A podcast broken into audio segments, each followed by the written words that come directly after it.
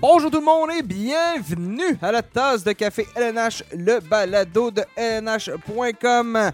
Mon nom est Nicolas Ducharme, bien heureux de vous parler en ce 29 juin, quelques jours après la fin de la finale de la Coupe Stanley. L'Avalanche du Colorado qui remporte qui a remporté une première Coupe Stanley depuis 2001. On a éliminé le Lightning de Tampa Bay en six matchs. Donc, euh, ce sera bien évidemment ce qui va être au sujet aujourd'hui sur le balado. Ce balado de fin de saison, appelons-le de la sorte, mais euh, c'est pas fini hein, la saison euh, parce que bien évidemment il y a le repêchage qui s'en vient, joueur autonome. Donc oui, la saison est terminée, mais bon, la prochaine, on, va vous accompagner à travers les, euh, les prochaines semaines parce que des balados, on va en avoir plusieurs en plus de celui d'aujourd'hui. On va en avoir plusieurs parce qu'on va parler avec plusieurs espoirs en vue du prochain repêchage. Ça va sortir d'ici la prochaine semaine. Donc là, euh, les gens qui euh, les gens qui nous écoutent à la maison, les gens qui nous écoutent sur, euh, sur le site web, abonnez-vous, peu importe la plateforme de diffusion où vous écoutez les balados, que ce soit Apple, Deezer, Google, Spotify. TuneIn, nommez-les, Apple, Amazon, on est, on sur à peu près partout. Faites une, tasse, une recherche, la tasse de café LNH, vous allez nous trouver. Euh, puis abonnez-vous justement parce que là, des balados, il va y en avoir presque à tous les deux ou trois jours d'ici euh, le repêchage qui, euh, bon, la première ronde, ça commence le 7 juillet. C'est au Centre Bell, repêchage. Donc, le prochain, après celui d'aujourd'hui, le prochain qui va sortir, c'est l'aperçu le complet euh, du repêchage. Ça devrait sortir euh, quoi, jeudi, jeudi, vendredi. Là, donc, euh, on, est en train de préparer ça. Moi et Guillaume Lepage, on est en train de, préparer tout ça pour vous. Donc, vous allez avoir beaucoup de choses à écouter prochainement et on espère que vous allez aimer les discussions qu'on a eues avec les principaux espoirs québécois francophones du prochain repêchage. Parlant de Guillaume, ben, je l'accueille avec, avec moi. Salut Guillaume. Salut Nick. Moi, ça va? Ça va bien, ça va bien. Euh, en plein cœur d'une période très intense. Après euh, deux semaines de finale de la Coupe, on embarque sur le repêchage. C'est une, séquence assez occupée. Mais après ça, on va en profiter avec euh, des belles semaines de vacances à venir. ça, c'est ce qui t'a été promis. À partir de là, on verra si ça va vraiment arriver. Oui, parce que je ne suis pas sûr que, pas sûr va marcher tes vacances. Et celui à qui vous venez d'entendre la voix, c'est Sébastien Deschambault, donc le patron, le, le, parrain de LNH.com. Salut Sébastien. Bonjour. Bah, salut les boys. C'est ma voix de parrain, ça n'a pas marché pantoute. Euh... Ben, disons là, on est tous un peu fatigués. Les, derniers, les derniers jours ont été assez euh, occupés, bien évidemment, avec la, finale de la Coupe Stanley. Donc, euh, ça va être, ça va être à, l'horaire aujourd'hui du balado. On revient tout ça. Guillaume et euh, Guillaume était sur la couverture de la finale avec euh, Robert Lepage. On espère... Bravo, premièrement. Robert, Robert Lepage. Robert Lepage, oui. c'est un beau, un beau mix quand même. Robert Laflamme, oui, c'est ça. Ben, on disait qu'on était fatigués. Les deux, les deux sont à Québec. Il me semble que Robert Lepage son, est à Québec. Le, diamant, le diamant à Québec. Là, donc. Euh, les, deux, ont un pied à terre à Québec. Mais oui, Robert Laflamme et euh, Guillaume Lepage qui, euh, qui étaient sur la couverture euh, de la finale. Messieurs, premièrement, bravo, les textes et les histoires que vous avez offerts à nos lecteurs sur, le, sur le site web. Nombreux. vous n'avez pas, pas beaucoup dormi non plus, hein, si je ne me trompe pas. Non, c'était beaucoup de vols d'avion et beaucoup de, déplacements, mais euh, surtout avec le, décalage dans l'Ouest, euh, des, entraînements matinaux à 9h30, ça revient vite euh, le matin après, après les matchs et tout ça. Donc, non, ça a été assez intense, mais toujours aussi, aussi plaisant de couvrir un grand événement comme ça, c'est ce dont tous les joueurs rêvent. Puis comme journaliste, ben, tu ne peux mm. pas demander mieux que, couvrir un événement euh, de la sorte. c'est sûr que vous autres, la On a eu quand même du plaisir à travers tout ça. J'allais dire, la différence, vous autres, c'est que vous n'avez pas, pas, un charter après euh, un, avion, un vol nolisé après, après les matchs pour vous amener à l'autre euh, ville. Hein? Non, c'est ça. Mais on ne se fait pas frapper pendant 60 minutes non plus. Non, c'est ça. je, prends, je prends l'avion commercial avant euh, les mises en échec dans le coin de, Victor Edman. Euh, ben, parlons-en. Ça va être. Bon, c'est ça, On va parler de ça aujourd'hui à l'émission. On va aussi faire un tour de l'actualité euh, dans le monde du hockey. Donc, aujourd'hui, le balado, ça va, ça va être ça. C'est ce qui va être à l'horaire aujourd'hui. Donc, lançons-nous dans le vif du sujet. L'Avalanche, messieurs, couronnée championne. Et, tu sais, il y a des années où l'équipe qui gagne tout et pas nécessairement celle qu'on aurait cru. Il y a une progression lors des séries, mais cette année, l'Avalanche de A à Z aura été euh, l'équipe qui, je pense, méritait le plus de gros trophées. Ben, on l'a vu en finale. C'est quand on a fait euh, le balado avant la finale, l'aperçu de la finale, on disait à quel point que l'Avalanche n'avait pas nécessairement rencontré de gros tests. Euh, les Prédateurs qui n'avaient pas leur gardien numéro un, les Blues qui avaient perdu leur gardien numéro un. Euh, les Oilers qui clairement avaient encore des croûtes à manger. Donc, euh, c'était. Euh, c'était on, disait que c'était le premier vrai test, même s'il avait été très dominant jusque-là. On disait, ouais, mais ils n'ont pas rencontré d'équipe comme le Lightning, de gardien comme Vasilevski. mais plus la finale avançait, je crois que plus on voyait que, ce serait, que ce serait difficile pour le Lightning, dans l'état où ils étaient, de venir à bout d'une quand même une très, très belle machine de hockey au Colorado. Oui, puis ce qui est encore plus étonnant, à mon avis, dans la manière que l'Avalanche a gagné, c'est le fait qu'on n'a pas eu beaucoup d'aide au niveau devant le filet. je pense que c'était en finale une des performances euh, d'Arcy Kemper. Euh, une des je vais le dire, une des performances les plus décevantes pour un, gardien gagnant de la Coupe Stanley, si on veut. Euh, on, a, un peu gagné malgré notre gardien là, chez, les, chez, le Colorado. Là. Puis moi, en début d'année, j'avais mis l'Avalanche championne, mais rendu en finale, j'avais changé mon fusil d'épaule pour, euh, favoriser le Lightning justement à cause des gardiens parce que euh, je me disais, peu importe si c'est Darcy Kemper ou Pavel euh, Franzhaus qui est, devant le filet, je voyais pas comment cette équipe-là allait réussir à, dominer un, André Vasilevski. Puis on l'a vu pendant la finale, je pense que c'était au moins un mauvais but par match de, mm-hmm. la part de Darcy Kemper dans des moments super importants comme ça.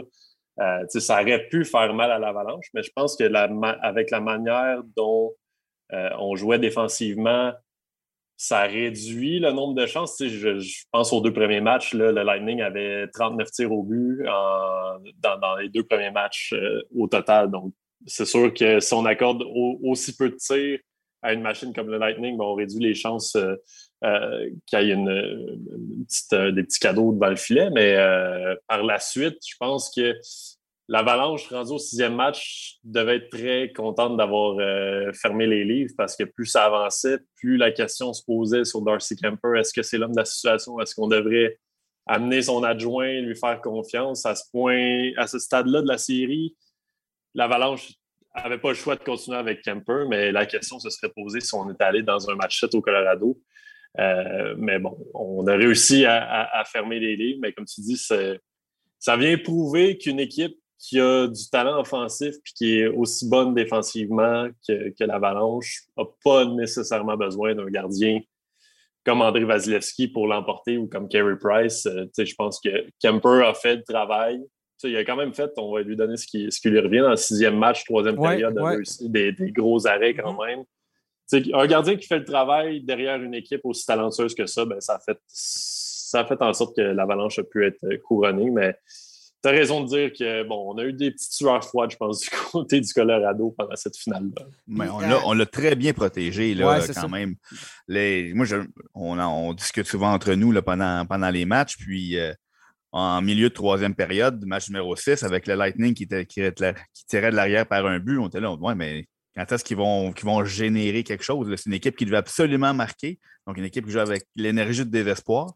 Puis, euh, on n'était même pas capable de s'approcher de Darcy Camper. On a eu, euh, je pense, une chance en ben, la première présence de la période. Puis après ça, ça a été le calme plat. C'était l'avalanche qui avait encore les meilleures chances. Donc, euh, c'est notre chroniqueur Philippe Boucher qui disait, qui dressait un comparatif avec, avec les Capitals de Washington qui ont gagné la Coupe quelques années, qui sont passés d'une équipe purement offensive qui était le fun à avoir joué à une équipe qui savait comment jouer pour gagner.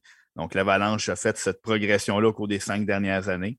Puis, euh, après plusieurs déceptions, ben, on, a vu qu'il avait pu comprendre comment jouer pour remporter la Coupe Oui, et, j'ai trouvé que dans le sixième match, on a joué à la manière que le Lightning a fait lors des deux années précédentes, lorsqu'on arrivait en finale dans les derniers matchs aussi du jeu euh, hermétique, une défensive, il n'y a rien qui passe. C'est difficile d'aller chercher, d'aller compter, c'est difficile de s'approcher du filet. Euh, puis, tu sais, pour défendre un peu Kemper aussi, c'est vrai que recevait pas beaucoup de tirs ou beaucoup de tirs de qualité. Donc, dans ce temps-là, il y a des gardiens qui aiment ça, en, en avoir du caoutchouc. C'est là, là, que tu excelles. Ben, ça a été moins le cas pour Kemper. Donc, lorsqu'il est venu le temps de se signaler, ça a peut-être été un peu plus difficile pour lui. Justement, dans ce sixième match, Arthur Lekonen, hein, qui marque le but gagnant, il l'avait fait aussi euh, lors de la, demi-finale, euh, bon, la, finale d'association de l'Ouest, devrais-je dire, contre, euh, les, les Oilers. on se souvient de lui. Ça aura été une belle acquisition, Arthur Lekonen. Le prix qu'on a payé pour l'avoir, certains se demandaient si on n'avait pas trop payé. Ben, chez l'Avalanche, ils l'ont dit, puis Guillaume, euh, tu étais là lorsqu'ils l'ont dit, mais on, a été satisfait de l'acquisition d'Arthur Lekonen chez l'Avalanche. Ben, c'est assez difficile d'être insatisfait d'un joueur comme ça. J'avais écrit un texte sur lui pendant la finale de l'Ouest à Jared Benmar qui disait c'est vraiment un couteau suisse. Euh, on l'a vu, il joue en, joue en avantage numérique, il joue en désavantage numérique. Euh, il pouvait jouer sur le premier trio avec des gars comme McKinnon. Il pouvait jouer sur le troisième s'il avait besoin d'une mission défensive. Je veux dire, quand on a vu le prix payé à la date limite, on se disait peut-être la perspective qu'on avait à Montréal d'Arthurie Lekonen, qui était un joueur vraiment défensif, qui mm-hmm. avait une mission défensive qu'on n'utilisait pas vraiment sur le top 6 et tout ça. On se disait que c'était peut-être un peu cher payé, mais l'utilisation que l'Avalanche en a fait, ben, ça valait ça valait son, son, son, pesant d'or. Ah, il, a, il a dû manquer d'espace pour se pincer, lui, en séries éliminatoires. Lorsqu'il voyait qu'il était sur les premières, deuxième unité, premier jeu de puissance. Euh, pour un joueur, de, de, de, te retrouver avec des responsabilités euh, euh, supplémentaires de la sorte, puis de livrer la marchandise, ça en dit beaucoup sur la qualité de joueur que finalement Lekonen est dans un rôle quand on sort de l'étiquette qu'il avait à Montréal. Mm-hmm. Ben, je pense que c'est Ismo, son père, euh, en entrevue avec, euh, avec Robert, qui avait fait un texte avant le début de la finale, qui lui a dit Arthur à Montréal devait toujours penser à l'aspect défensif du jeu. quand il y avait la rondelle, c'était comme est-ce que je peux aller aussi loin que ça? Parce que là, je sais qu'il faut que je me replie, qu'il faut que je surveille tel joueur. Il était beaucoup dans sa tête parce qu'il fallait qu'il pense, qu'il soit conscient défensivement parce que le système de jeu qui était mis de l'avant par les entraîneurs, justement, ça, mettait l'accent sur le jeu défensif sur la responsabilité défensive. Tandis que au Colorado, on sait qu'Arthur Lekonen est un joueur intelligent défensivement, mais on le laisse aller générer des, chances en attaque parce qu'on sait qu'il est, fiable et qu'il va se replier et qu'il va, faire son, jeu défensif par la suite. Donc, il, il était peut-être un petit peu moins dans sa tête, un peu, il y avait un peu moins à penser à ce qu'il faisait sur la patinoire. je pense que ça l'a aidé justement à s'exprimer complètement dans cette, euh, dans cette finale-là, dans ces séries-là au complet le trophée Conn Smith remporté par Kel McCarr. C'est plutôt rare que, que ça va pas bon, euh, au, meilleur. Aux deux. Il y avait deux, deux joueurs qui ont amassé plus de points que lui en séries éliminatoires, mais bon, avec les Oilers d'Edmonton, ben, on ça venait un peu les disqualifier là, de la course pour le Conn Smith parce qu'on n'était pas en finale. Euh, mais il n'y avait pas vraiment d'hésitation quant à la sélection de Kel McCarr là-dessus. Là. Euh, ben, ça a été un choix unanime au niveau des, des, 18, des 18 membres du, euh, du, du, panel. du panel de l'Association des euh, journalistes professionnels de hockey. les 18 membres qui ont pu participer au scrutin ont unanimement élu euh, Karl Depuis qu'il révèle publiquement les bulletins de vote, c'était la première fois qu'on avait un vote unanime. Puis je pense que c'était pas mal écrit dans le ciel. disons Nathan McKinnon a quand même livré de bonnes séries, mais Karl était à, un autre niveau c'est vraiment phénoménal de voir ce, joueur-là aller euh, sur la patinoire. Là, euh, on parle beaucoup de la vitesse de, de Connor McDavid avec et sans la rondelle. Quel marqueur avec une rondelle son bâton, euh, c'est quelque chose à voir aller pour un défenseur surtout. Là, il a élevé son jeu d'un autre cran, comme si c'était possible.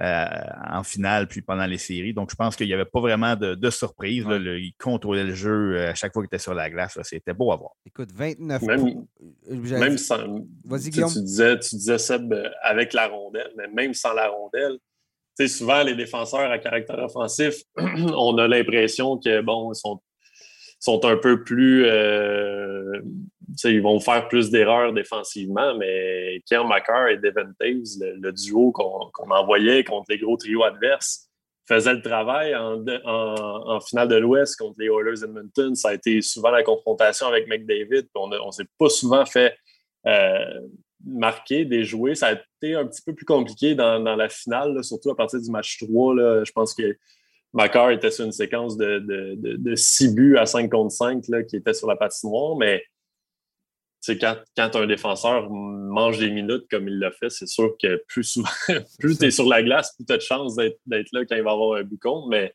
honnêtement, la défensive m'a beaucoup impressionné. C'est pas seulement les montées à, l'emporte-pièce grâce à sa vitesse et tout ça, c'est ça. La qualité de son jeu dans l'ensemble qui a fait en sorte que je pense qu'il n'y avait aucun, aucun autre choix plausible pour ce trophée-là. Ouais, t'as moyen de jeu de 27 minutes 4 secondes, donc a été devancé seulement par euh, Christopher Le. Mais bon, Le a juste joué ce match en séries éliminatoires, donc euh, devant, devant tout le monde. 29 points, 8 buts. Puis tu sais, quand je le regardais jouer, c'est que lorsqu'il relance, si tu le laisses prendre de la vitesse, tu es dans le trouble. Si tu t'approches pas de lui avant la ligne rouge, tu es dans le trouble. Même j'ai goût de dire, même avant sa propre ligne bleue, tu es dans le trouble. Si tu réussis à faire ça, ben, il va trouver une ligne de passe puis il va relancer l'attaque. C'est. C'est. On, le voit de plus en plus. Le terme carrière, euh, comme au football ou euh, pour les gens en Europe qui nous écoutent, comme au foot, au américain, là, euh, Hein, le ballon ovale. Mais on, voit de plus en plus le, principe d'un carrière au football s'appliquer pour un Kel McCarr. C'est-à-dire, il est derrière sa ligne jusqu'à temps qu'il trouve le moyen, avec la course ou avec la passe, de faire avancer l'attaque. C'est vraiment là. Euh, il va falloir commencer à en parler. On parle toujours de Connor McDavid comme le, meilleur joueur de la Ligue nationale de hockey, mais je veux si on est pour se mettre à considérer les défenseurs, ben Kel McCarr, euh, bon, vient de remporter Norris. Moi, je le donnais à Roman Newsy, personnellement, mais bon, c'est allé à, à pour, euh, je pense, pour l'ensemble de l'œuvre. Mais il va falloir commencer à le considérer pour le trophée Hart assez rapidement. Merci.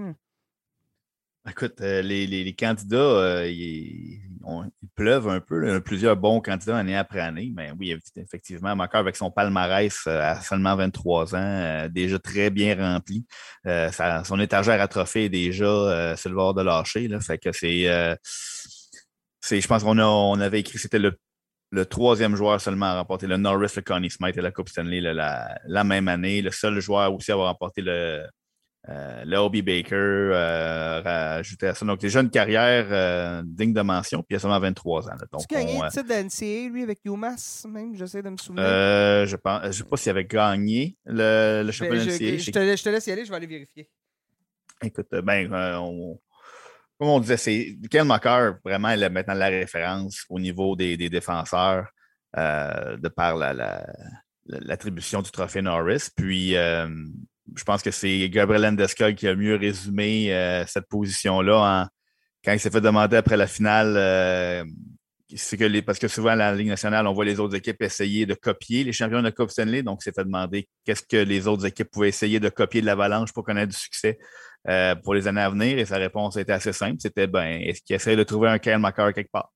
Euh, donc, ça, a été chance de succès d'avoir un joueur comme lui. Euh, c'est sûr et certain. Donc, chapeau à Kyle McCarr, chapeau à, Joe Sakic. On a parlé d'Arturi Lekonen. On a parlé aussi des acquisitions, le, prix qu'il a payé, mais il était chercher des joueurs très importants comme Josh Manson, comme Andrew Cogliano, euh, même Nico Sturm. Donc, c'est des, joueurs qui ont tous joué un rôle très important. Donc, euh, Andrew Cogliano, même si ce n'était pas nécessairement sur la glace un quatrième trio, euh, tous les joueurs ont parlé après le match de, la prise de parole qu'il avait fait juste avant la rencontre, après le match numéro 5, il n'était pas satisfait de la façon que les joueurs s'étaient comportés. Euh, puis tout le monde a dit, ça nous a, ça nous a calmés, ça nous a permis d'arriver au match numéro 6 en confiance. Donc, toutes des, acquisitions qui ont, euh, qui ont rapporté pour, pour l'Avalanche. Pour répondre à la question, non, il avait perdu en finale en 2019 Massachusetts contre Minnesota Duluth. Donc, un des rares trophées qui va lui avoir échappé, là, si, on veut, à dans, sa carrière, mais c'est vraiment, tout un défenseur, tout un joueur qui va être intéressant à suivre. Euh, on a parlé un peu de ce qui a coulé, entre autres, le Lightning, les blessures. Hein? Braden Point, euh, finalement déchireux du quadriceps, n'a jamais, jamais été en mesure de revenir euh, à 100% revenir à un niveau qui lui aurait permis de continuer à jouer durant la, durant la finale. Il avait joué quoi? Il avait joué deux matchs, si je ne me trompe pas. Là. On avait tenté le coup. Là. il avait joué deux, les deux premiers de la finale. Après ça, ça a, été, euh, ça a été terminé. Ça a été terminé. Euh, on, a fait, on a fait la liste des, joueurs qui, euh, qui, ont été blessés. Pierre-Édouard Bellemare, entre autres, là, ménisque du genou. Anthony Cirelli, lui qui avait, bon, on parle d'une entorse à l'épaule droite là, dans son cas. On avait eu peur hein, parce qu'on avait l'impression que c'était un, patin qui l'avait coupé. Finalement, c'est une entorse à l'épaule. Nick Paul était blessé. Corey Perry était blessé. Kucherov était blessé. Brendan Hagel. Faites la liste. Ryan McDonough. Euh, on se doutait que le Lightning allait moi, c'était mon hypothèse, parce que, bon, disons-le, au niveau des prédictions, moi, j'avais prédit, contrairement à vous deux, que l'Avalanche allait l'emporter en finale. Euh, bien évidemment, si les gens sont intéressés à voir sur le site, je termine 13 en 15 durant les séries éliminatoires, euh, loin devant tous mes collègues chez lnh.com, donc je tiens à le mentionner. Mais. Ça cause que Guillaume a renié son équipe de début de, série, ce que tout le monde sait qu'il ne faut jamais faire dans les prédictions de série. Ouais, non, c'est ça. Je n'ai pas tiré des leçons de ce que Seb avait fait il y a deux ans. ah, et puis, je vais, je vais me critiquer quand même. Là. J'avais, moi, j'avais pas. À l'origine du début, au, au début des séries éliminatoires, je faisais perdre l'avalanche contre les Flames de Calgary. Mais bon, puisqu'on y a été ronde par ronde, là, je, me, je m'en tire euh, quand même bien. Mais j'avais, oui, j'avais le Lightning en finale, mais mon hypothèse était qu'on allait manquer de d'essence. C'est un peu ça qui s'est passé. Oui, tu sais, les blessures, les, blessures, c'est anecdotique. C'est pas nécessairement, mais c'est. Comment je dirais? la fatigue des deux dernières années, à un moment donné, ça s'accumule, ça s'accumule pour le nombre de matchs qu'on a joués ben, chez le Lightning. Puis John Cooper l'a dit après, après la finale, a dit c'est probablement la formation, même si on n'a pas gagné, dont je suis le plus fier parce que j'ai vu des joueurs souffrir, puis souffrir, puis quand même réussir à aller se rendre jusqu'au sixième match de la finale. Donc, c'était un peu à l'image. Euh, je, vous pose la question, messieurs, est-ce que c'est la fin de cette séquence incroyable du Lightning? Parce qu'on parle des Coupes Stanley, les deux Coupes Stanley remportées par le Lightning, mais on oublie une chose, cette équipe-là, depuis 2015, elle frôle le, sommet de la Ligue nationale. On n'a pas vraiment de contre-performance. Bien évidemment, on a été éliminé par les Blue Jackets en 2019, mais c'était un caillou dans le soulier. C'était un, un, mauvais pas. Là. On s'est on, planté, en bon français. On s'est planté lors de ces séries éliminatoires-là. Mais euh, somme toute, c'est une, une, dynastie, c'est une, une, période de domination qui peut aller, qu'on peut remonter jusqu'à 2015 quand on avait atteint euh, la finale de la Coupe Stanley, oui, contre les, les Blackhawks de Chicago. Est-ce que c'est la fin de cette séquence-là pour le Lightning ou il y a d'autres choses qui s'en viennent pour eux au niveau de d'atteindre, de, de, de, se rebattre pour la Coupe Stanley, oui? Ben, je pense que tant et aussi longtemps que ce noyau-là va être en place, ce ne sera pas la fin parce qu'on on, l'a vu dans ces séries-là.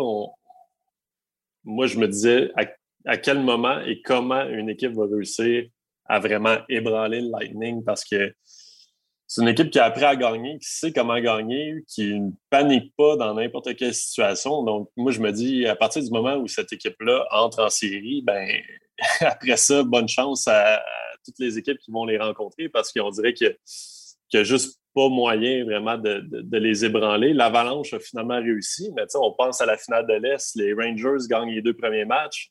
Première fois en je ne sais pas combien de temps que, le Lightning encaisse ouais, deux défaites consécutives. 18-19 fois, 18-19 matchs. Ouais, et puis se relève avec euh, quatre victoires consécutives, ferme les, ferme les livres, euh, puis passe en finale.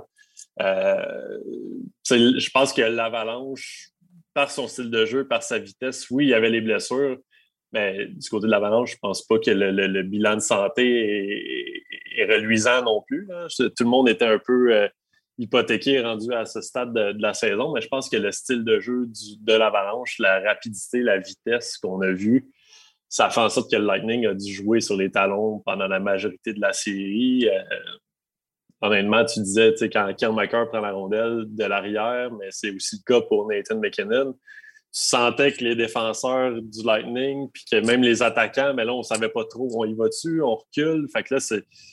Honnêtement, je, pense que cette équipe-là n'avait tout simplement pas de réponse pour, pour l'avalanche, mais ils ont l'expérience, ils ont le talent. Donc, je pense pas que c'est la fin. Je pense que pas de là à prédire une Coupe Stanley l'an prochain, mais je pense qu'il a rendu, une fois que cette équipe-là est en série, avec un, Braden Point, avec un Braden Point en santé, là, ça mm-hmm. peut faire une bonne différence aussi. Puis moi, que j'abonde dans le même sens que Guillaume, cette équipe-là, le, noyau, il faut faire une grosse gymnastique pour essayer de conserver tout le monde. Là. mais le seul vrai morceau d'importance, ce serait André Palat. Mm-hmm. Euh, dans un moindre cas, le défenseur Yann Ruta. Sinon, le noyau est, intact encore l'année prochaine. donc, euh, on a encore une courte saison morte. Donc, les blessures, on, aura encore un petit peu moins de temps. C'est quelque chose qui s'accumule, comme tu disais, Nick. ça fait quand même deux, ans, trois ans qu'on a des courtes saisons mortes. Euh, je ne peux pas, par contre, dire que l'année prochaine, on peut, écarter tout de suite le, Lightning de la course. Ça va rester une équipe aspirante dans l'Est. Euh, bon, ça va être des décisions difficiles. Ça fait plusieurs années qu'on réussit là, à, repousser ces choix difficiles-là. Euh, on, met, on y va le tout pour le tout, dans le sens où on, identifie des joueurs qui cadrent, par exemple, je pense à Brandon Hagel, euh, qui a un salaire très abordable de 1,5 million pour encore deux autres saisons, mais pour que ça cadre, on n'a pas hésité à mettre le, le, gros prix, le deux choix de première ronde, pour aller chercher un Brandon Eagle, ce qui va permettre de respecter un peu la structure salariale, d'avoir un joueur sur notre troisième trio qui gagne 1,5 million, puis qu'on sait qu'il peut dépanner sur un premier ou un deuxième trio au besoin. Mais pour eux, ça valait un pesant d'or, alors que les deux premiers choix, euh, ben, le noyau en place, les, les Kucherov, les Stamkos, les Edman de ce monde, les deux premiers choix qu'on a donnés les aideront jamais à gagner une Coupe Stanley, alors que Brandon Eagle, lui, peut. Donc, euh, cette équipe-là est encore euh, tout aussi puissante qu'elle était cette année à condition qu'on puisse trouver un remplaçant potable à André Palat ou qu'on puisse trouver une façon de le cadrer là, dans, la masse l'année prochaine. Mais cette équipe-là est encore n'importe quelle, équipe qui met André Vasilevski à la base et une brigade défensive comme celle de Lightning aura des chances. Oui, parce que, bon, euh, là, il reste, tu parlais de noyau tantôt, justement, Palat, qui a connu, euh, disons-le, de, très belles séries. Euh, André Palat, vraiment là, bien joué. Donc, sa valeur, il a pris de la valeur lui-même durant les séries, mais pour le reste, euh, même un Sergachev est sous contrat jusqu'à l'année prochaine, donc euh, euh, on, a on a un peu de jeunesse là. on a encore notre premier choix cette année, en 2022, donc il faudra voir bien évidemment la valeur du choix. Ça va être le 31e choix si on veut faire une transaction, mais après ça, l'année prochaine, pas de premier choix, pas de deuxième choix. L'année suivante, pas de premier choix. Donc, il y a des il y a des décisions qui devront être prises, mais comme, comme tu dis, euh, Guillaume, avec un, avec un Andrei Vasilevski, avec un noyau aussi, aussi euh, solide, si on réussit juste à aller chercher les quelques.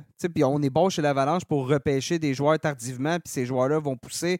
Ross Colton n'a jamais été repêché, si je ne me trompe pas. Là, donc, oui, euh, oui, il était repêché. Oui? bon, par, le, par, le, Lightning, d'ailleurs. Par le Lightning, quatrième ronde, je te gage, c'est tout ça? Pourquoi? Là, je ne sais pas. Je vais te dire ça. Quatrième ronde, 118e en 2016. Donc, je ne sais pas pourquoi j'ai dit qu'il n'a pas été repêché alors que je savais qu'il était en quatrième ronde, mais bon. Euh, alors, alors c'est ça. Mais il faut voir. Euh, je reviens la question. Est-ce que l'Avalanche. Si, si je crois, à mon avis, si je crois que le Lightning peut se revenir en séries éliminatoires et est encore capable de se battre pour la Coupe Stanley, l'Avalanche, tout est là pour amorcer une nouvelle dynastie. Oui, mais euh, on, regardait, on a parlé de, quel point tout le, noyau du Lightning est de retour. Euh, le noyau en tant que tel est là chez l'Avalanche, mais on regarde euh, le nombre de joueurs autonomes sans compensation. c'est des joueurs qui ont joué des rôles importants. On a parlé de Darcy Kemper, joueur autonome sans compensation. Josh Manson, tous les joueurs qui ont été acquis à la date limite, donc Josh Manson, Darren Elm, Nico Sturm, bon, Arthur Lekonen, lui, est avec compensation, mais bon, on va avoir une, bonne augmentation de salaire parce qu'il a prouvé sa valeur. Euh, et là, il va falloir trouver une façon de, ramener tout ce monde-là. Et, le premier en tête de liste, c'est Nazem Kadri. Donc, il y a un moyen, cette équipe-là le noyau, surtout en défensive, pour, euh, pour demeurer compétitive, c'est sûr et certain, avec les joueurs qu'on a en attaque. Et c'est la dernière saison de contrat arabais, entre guillemets, de Nathan McKinnon. Euh, qui, va être pour un nouveau contrat à la fin de la prochaine saison. Donc, oui, l'équipe a, tout ce qu'il faut pour être encore. A le, noyau. le un noyau, mais il y a beaucoup de points d'interrogation dans cette euh, formation-là.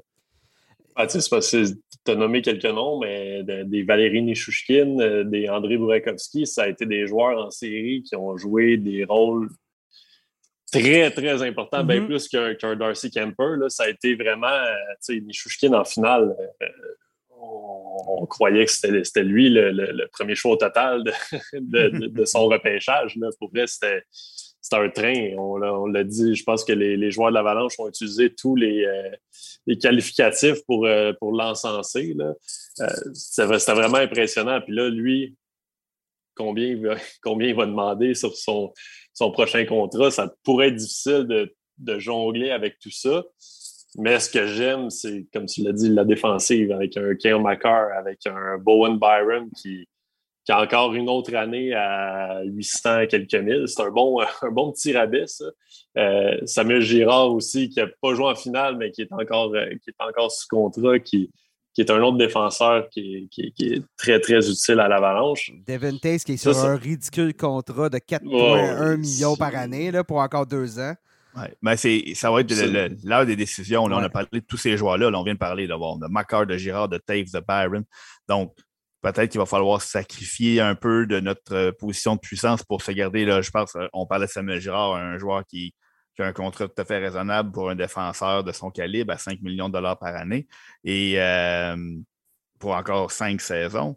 Et là, on a l'émergence d'un Bowen Byron qui va peut-être faire en sorte qu'on va regarder qui on a, qui on veut, puis il faut prendre des décisions très difficiles. Tu dois d'équilibrer.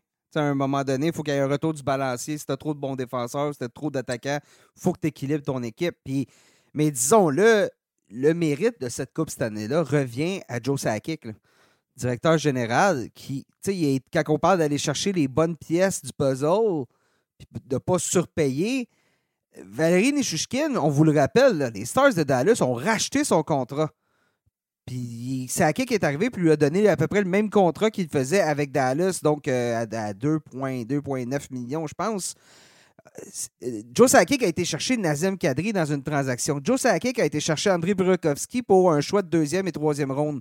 Il a été chercher Devin Tace, qui est en train de devenir un des très, très bons défenseurs de la nationale de hockey, pour deux choix de deuxième ronde. Euh, tu sais, les transactions. Josh Manson. Josh Manson, euh... Euh, nommez-les les joueurs qui sont dans des mauvaises transactions, des mauvaises décisions. Joe Sakic, depuis qu'il a pris son, ce poste-là de DG en 2013, en a pas pris beaucoup des mauvaises décisions. Euh, a été chercher Darcy Kemper. Je veux dire, oui, ça n'a pas, ça pas levé, ça n'a pas exactement donné ce qu'on s'attendait, mais il est allé chercher un gardien numéro un après avoir perdu Philippe Grubauer euh, au, repêchage, euh, repêchage d'expansion euh, du Kraken de Seattle. Donc, cette équipe-là a été construite. On parle souvent de repêchage parce qu'on a en tête les, les McKinnon, les Landeskog, les Rantanen, les Makar. Mais la réalité, c'est que cette équipe-là, ce qui lui a permis de gagner, c'est le travail d'échange, à mon avis, le travail de Joe Sakic pour aller chercher toutes ces pièces-là qui sont venues entourer les quelques gros, gros joueurs qu'on a repêchés relativement tôt, parce qu'on a eu des années de misère aussi là, avec euh, euh, Colorado. On se souvient, quoi, en 2016, 2015, 2016, on avait terminé dernier au classement. Donc, la euh, première année de Bernard derrière le banc, l'équipe avait terminé en 2016-17, dernier au classement. 48 points. exactement. 48 points. Et, cinq ans plus tard, on se retrouve avec la Coupe Stanley. Donc, puis on, aurait, pu, on aurait pu se retrouver avec la Coupe Stanley l'année passée, puis l'année d'avant aussi. Là. Oh, tout à fait. C'est un apprentissage. Puis quand tu as parlé mm-hmm. de, comment on a bâti cette équipe-là, on regarde la brigade défensive. Oui, on a repêché Kelmakar. Oui, on a repêché Bowen Byron. Mais tous les autres joueurs euh, ont été embauchés ou acquis par la voie de transaction. On, se souvient, on se souvient de la transaction Samuel Girard. Quand on la regarde aujourd'hui, cette transaction-là, on, fait encore là, ça a été un coup de génie de, la part de, de la part de Sakic. Là. Exactement. Samuel Girard, Devin Taves, on a parlé euh, déjà de, cette, euh, de cette transaction-là. Donc, c'est, ça a été bâti par, oui, le repêchage, parce que tous nos, joueurs de noyau, le Miko Rantanen, Gabriel Endeskog, Nathan McKinnon, Kel ont été repêchés euh, avec des hauts choix au repêchage, mais quand même, on les a repêchés. Mais après, tous les pièces de, soutien ont été acquis par le voie, soit les joueurs autonomes ou les transactions. Donc, on a fait, c'est vraiment un travail d'équipe, les dépisteurs professionnels, les mm-hmm. dépisteurs amateurs, la haute direction, les entraîneurs. Donc, tout le monde, c'est un effort collectif. Euh, et pour maintenir leur place dans l'élite, ben, il falloir que Joe Sakic sorte euh, encore une fois quelques lapins de son chapeau parce que ça ne ça, ça, sera pas facile de ramener une équipe euh, la même équipe, là, ça c'est presque impossible, mais de garder les morceaux essentiels en place, là, on, va avoir, euh, on va du travail à faire. Et, félicitations aussi à Joe Sakic qui s'est accroché à Jared Bednar parce qu'il y a eu des moments où ça aurait été facile de tasser Jared Bednar, entraîneur, entraîneur recru. Hein? je veux dire, c'est pas. Euh, tu sais, jamais été dans le carrousel des entraîneurs, puis s'est jamais retrouvé à deux, trois équipes comme ce qui, t'assure une certaine permanence, on dirait, là, parfois, lorsque vient le temps de perdre ton poste pour retrouver un. Donc, Bednar aurait été une cible facile, puis il ne l'a jamais fait. Lorsque, les choses se compliquaient, il s'est accroché à Jared Bednar, qui lui ramène une Coupe Stanley là, euh, au terme de ce, périple-là en, en ses éliminatoires. Puis, je pense qu'il est en selle pour longtemps, parce que justement, avec ce qu'on a comme noyau, euh, euh, devrait être là pour, euh, pour un bon bout encore, à mon avis.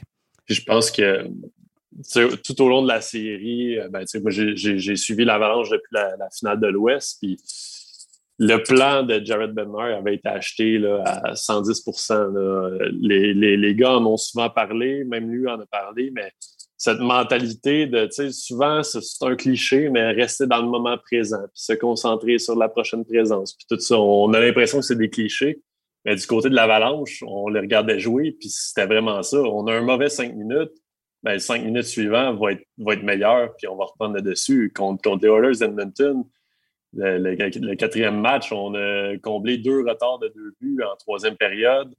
Euh, oui, c'était pas André Vasilevski devant le filet des Oilers, mais quand même, on a été capable de segmenter les matchs en séquence de cinq minutes. Puis ça, c'était la, mentalité que Benner enfonçait vraiment dans, la gorge de ses, joueurs. Puis les gars en ont parlé tout au long des séries. Puis on a un mauvais cinq minutes, on rebondit dans les cinq minutes suivantes. Puis ça a été ça tout au long des séries. C'est ça qui rend une équipe difficile à ébranler dans un match.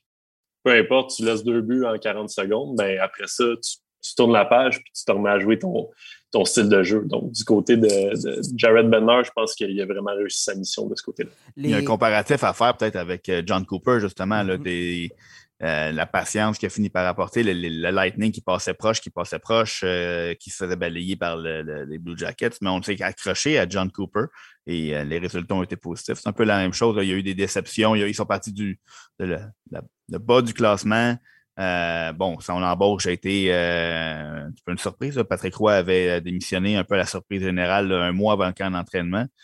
donc, ça a été facile de, de dire bon, ben, qu'on a on a donné une chance au coureur, puis ça s'est pas bien passé. Après mm. ça, on avait monté une bonne équipe, mais on ne gagnait pas. Ça a été facile de blâmer l'entraîneur, mais la patience, on se rend compte que la stabilité euh, devient de plus en plus importante dans la, Ligue nationale d'aujourd'hui. Oui, puis Bernard avait quand même prouvé qu'il était capable de mener une équipe au championnat parce qu'il devient le premier entraîneur à remporter le, titre dans la, Ligue nationale de hockey, dans la Ligue américaine, puis dans l'ECHL aussi. Donc, euh, Bernard, va avoir été. Et, tu vois.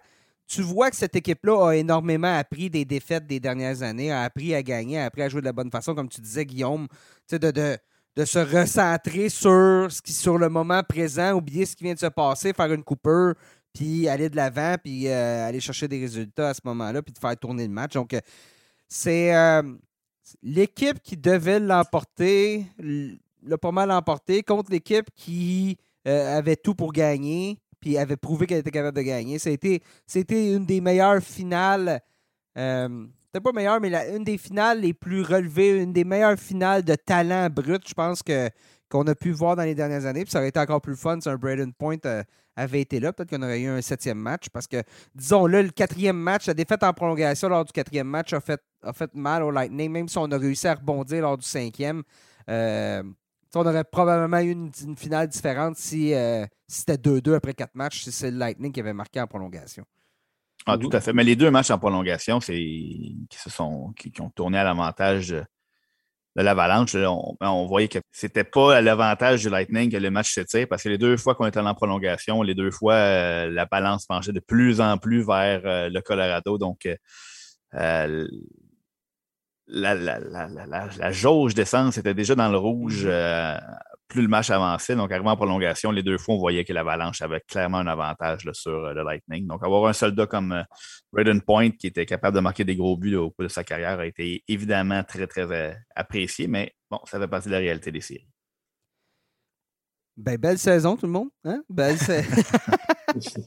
c'est là-dessus que ça prend fin euh, au niveau de la saison. Donc, des nouveaux champions de la Coupe Stanley après deux années euh, de succès pour euh, le Lightning.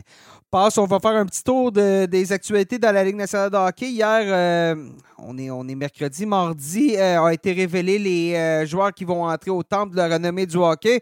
Et ça va parler le, ça va parler Canucks, si on veut, là, parce que les frères Sedins et Roberto Luongo qui font leur entrée. Euh, donc, on va avoir des bonnes blagues euh, sur Twitter de la part euh, de Luongo dans les, dans les prochains jours. Mais les Cédines, ça va avoir été à l'image de leur carrière, c'est-à-dire on fait tout de la même façon ou presque en même temps en entrant au, temple, au de la renommée. C'était une belle, une belle carrière. veux, pas, le fait que c'est des jumeaux va avoir quand même eu. il y a un aura spécial autour de ces deux joueurs-là. Le fait qu'ils se sont suivis tout le long de leur, leur vie. Est-ce qu'il y a. J'ai pas regardé, je pose la question. Est-ce qu'il y a d'autres frères jumeaux au temps de la renommée du hockey? Oh, la bonne, question. Bonne question. Ben, c'est la septième, je pense pas, parce que c'est la septième paire de frères à faire leur entrée au temps de la renommée. Ouais, je, ben, je, pense qu'il y, a 12 ou 15 Sutters, si je ne me trompe pas. Là. À peu près, c'est euh, de première génération, les autres Sutters. Euh, mais euh, je pense que c'est la septième, les septièmes frères et la première qui rentre la même année. Donc, euh, selon moi, on peut s'avancer en disant que c'est les seuls jumeaux. Euh, c'est sûr que leur histoire a marqué un peu l'imaginaire d'avoir. À la base, je pense que ça doit être les derniers joueurs dont l'équipe a fait une transaction pour aller chercher la journée même de repêchage d'un top, un, choix top 3. Euh, donc, ça, déjà, c'était quelque chose. Euh, qu'ils aient eu la carrière qu'ils ont connue ensemble, qu'ils soient intronisés au terme de la renommée ensemble, toujours passer toute leur carrière avec la même équipe. Euh, on, je pense que tous les, tous les candidats, euh, tous les, les, intronisés, les futurs intronisés, on on peut pas nier la, la, qualité de leur carrière. C'est tous des joueurs qui ont eu de belles carrières dans la Ligue nationale, puis sur la scène internationale. Euh, le, débat est toujours qui on aurait pu faire entrer à leur place, mais euh, ça n'enlève absolument rien à la carrière de ceux qui ont été là. Les Cédines en premier, qui ont été deux joueurs que moi, personnellement, j'ai toujours adoré regarder jouer. Euh, la, télépathie que ces deux joueurs-là semblaient avoir sur la glace, c'était d'une beauté incroyable à regarder. Puis je pense qu'ils sont les premiers à dire si on n'avait pas joué ensemble, probablement qu'on ne serait pas autant de la renommée aujourd'hui. Il me semble que justement, cette télépathie-là, cette, chimie entre les deux va avoir rendu les deux beaucoup plus productifs que s'ils avaient été séparés. Euh, et c'est ce qui leur permet là, euh, aujourd'hui d'entrer au temps de la renommée. Roberto Luongo, pas, pas une surprise non plus. On parle quand même d'un des grands gardiens de l'histoire de, la LNH jamais gagné la Coupe Stanley, malheureusement, mais ça, bon, euh, au niveau international, c'est le temps de la renommée du hockey, pas juste de la LNH. Donc, euh, dans le cas de Luongo, c'est pas, euh, c'est pas une surprise. Je pense que c'est pleinement mérité. Daniel Alfredson, qui fait son entrée, capitaine, Monsieur Sénateur, qui fait son entrée lui aussi cette année. là, il y avait plus peut-être un, peu débat, mais quand même, Alfredson va avoir eu une carrière, toute une carrière aussi avec, avec les sénateurs, va avoir, va avoir vécu les, les hauts et les bas des sénateurs, mais aussi ces années-là où on s'est rendu loin en série, mais on dirait que la bataille de l'Ontario, il y a tellement eu de choses avec Daniel Alfredson. C'est Monsieur Sénateur, même si il n'a pas officiellement pas joué toute sa carrière euh, euh, du côté de du côté d'Ottawa, quand même joué quoi? Une année à Détroit? Une, une saison avec les Red Avait, remporté, avait remporté quelques trophées là aussi. Euh, dans les autres de l'or olympique. Hein, en 2006, on se souviendra euh, du côté de Turin. Euh, dans les autres euh, joueurs et joueuses qui font leur entrée, tout d'abord Herb Carnegie. Carnegie a beaucoup de liens avec le Québec parce qu'il a joué dans le, dans hockey senior avec Shawinigan, avec les Cataractes les anciens cataractes, pas ceux d'aujourd'hui. Euh, le Saint-François de Sherbrooke, pas ceux de la Ligue nord-américaine de hockey de quelques années non plus. On est encore dans le, dans senior dans les années 40. Et les As de Québec, avec qui il a joué entre autres avec Jean Béliveau. Euh, Carnegie, ben, joueur, joueur noir, hein, un des rares, très très rares joueurs noirs à l'époque. Donc, euh, c'est entre autres pour ça. Puis c'était impliqué par la suite pour aider les minorités justement à entrer entrer au, dans le monde du hockey, euh, ce que jamais, ce que jamais été euh, facile, bien évidemment, on le sait. Et euh, la dernière intronisée, ben, c'est une femme, c'est Rika Salinen, qui a joué au niveau international avec la Finlande.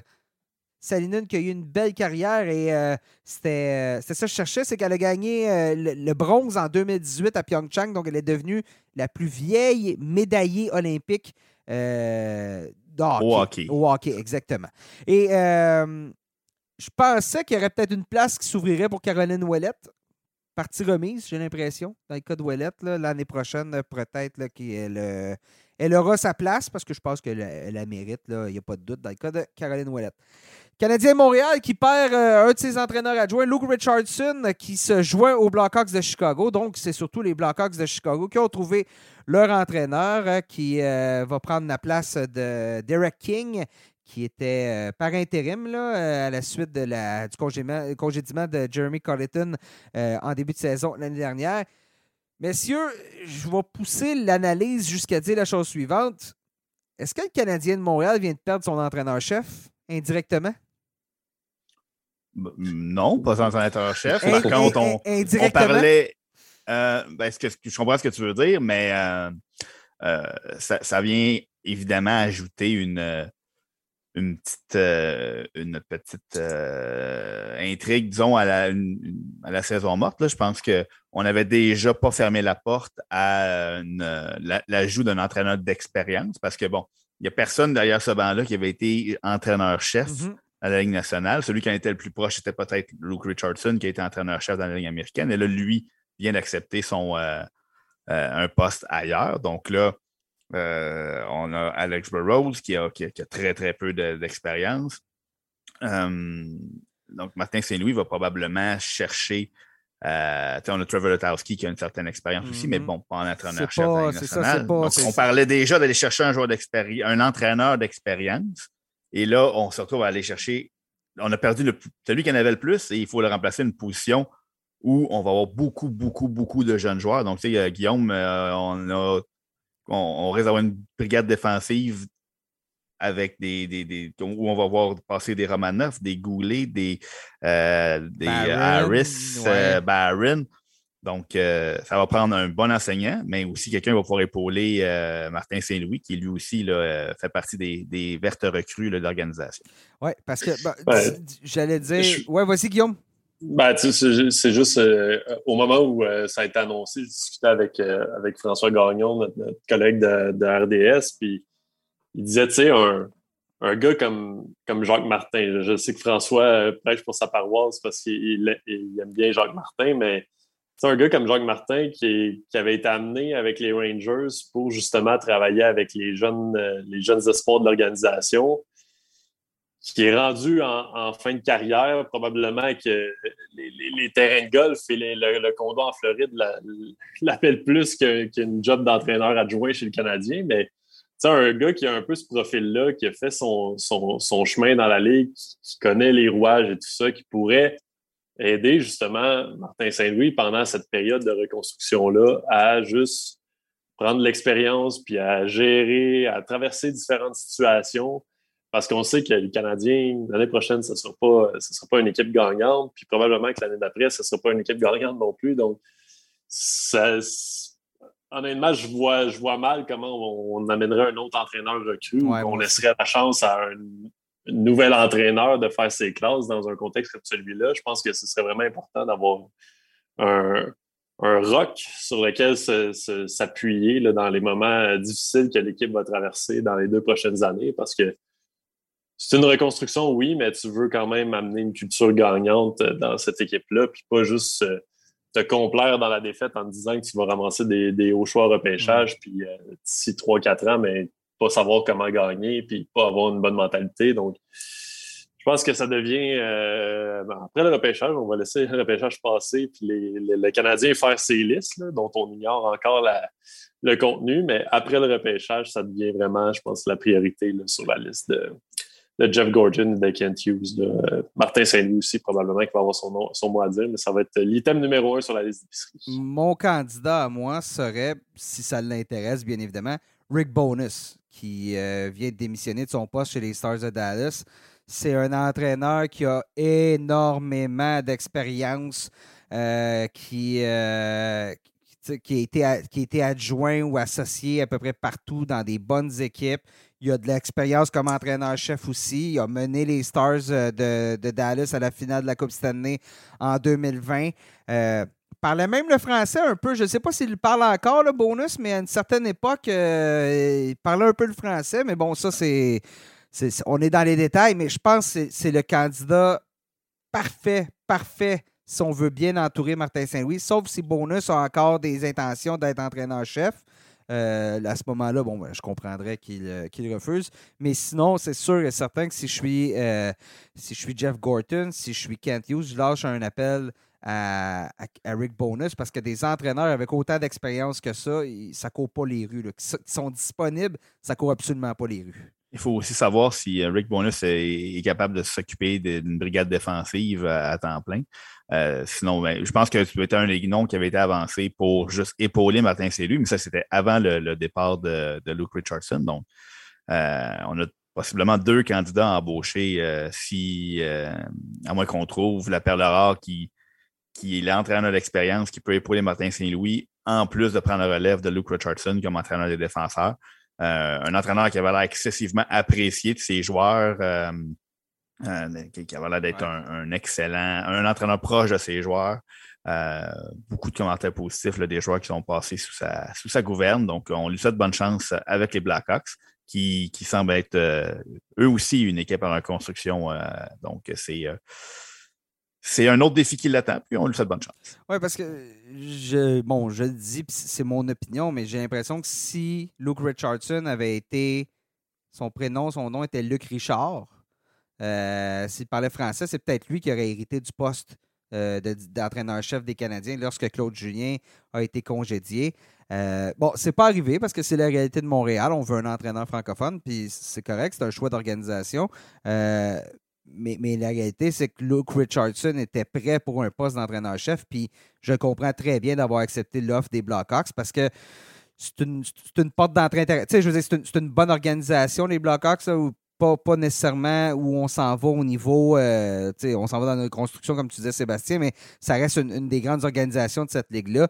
Puis c'est une belle place, je pense, pour euh, si on lui donne le temps, parce que justement, une reconstruction, il faut savoir donner le temps, mais je pense que Luke Richardson a montré par sa passion, a montré par son travail avec les, défenseurs euh, qu'il était prêt pour ce rôle-là. Alors, on verra bien là, ce qui va arriver avec lui, là, comment ça va se passer. Quand il y a 32 postes disponibles pour un emploi, n'importe quel endroit est une bonne place pour commencer. Donc, il y, a certains postes que ben, j'ai l'impression que parfois des entraîneurs ont dit non. Là. Ouais, mais pas, pour le. Je pense que si on, on t'offre la, chance de mettre le pied dans la porte, tu as parlé du carrousel des entraîneurs tantôt, euh, tu, tu, en profites. Donc, euh, on lui fait bonne chance. Mais cette année, c'est quand même spécial parce qu'il y a tellement de postes de disponibles un peu partout qui sont ouverts. Euh, que ça va être différent. Là, on n'en a même pas parlé. Bruce Cassidy qui s'en va chez les, Golden Knights de Vegas. Tu parlais de. Tu parlais de, de de tantôt, on parlait de Jared Bednar, puis tu parlais de la, tu disais la constance, puis s'accrocher avec les mêmes entraîneurs, puis passer à travers les bouts difficiles. C'est ce que les Golden Knights n'ont pas fait. Là. Euh, on l'a vu, là, on a tassé Gérard Galland, on a tassé Peter DeBoer. Donc là, c'est à Bruce Cassidy de faire, euh, de faire le saut, de tenter de faire le travail du côté de, du côté de Vegas. On voit que Gérard Galland était clairement plus un bon entraîneur parce qu'il est rendu, euh, rendu en finale de l'Est. Ben c'est ça, c'est ça. C'est ça qui arrive. Hein, euh, le, fameux carrousel. Ça revient tout à l'heure. J'ai hâte de voir ce que Bruce Cassidy euh, va, être en mesure de faire là, parce que c'est une bonne équipe, tombe en contrôle d'une très bonne équipe, donc il faudra voir. Hey, messieurs, on termine le balado là-dessus. Ça vous va? Oui, parce qu'il faut qu'on retourne travailler, on a plusieurs choses à faire. Ben oui, c'est ça. Euh, et comme je disais au début de l'émission, ben là, euh, chers auditeurs, suivez ça, suivez tout ce qui s'en vient sur le site web de l'NH.com dans les prochains jours, parce qu'on tombe en mode repêchage, on va être sur la couverture. Euh, à temps plein et à temps très plein, même si je peux dire, dans les prochains jours. Donc, on va avoir plusieurs espoirs avec nous. Prochain balado, comme je vous dis, jeudi ou vendredi, on va entre autres avoir Jean-François Danfous avec nous, qui est euh, dépisteur pour le bureau central de dépistage. Donc, ça va être un aperçu complet de tout ce qui s'en vient au niveau euh, du repêchage des meilleurs espoirs analyse, des meilleurs espoirs francophones. On vous offre ça dans les prochains jours. Sébastien, merci d'avoir été là. Merci à toi. Guillaume, merci d'avoir été là. Merci les gars. Et euh, chers auditeurs, merci d'avoir été à l'écoute et on se reparle très bientôt.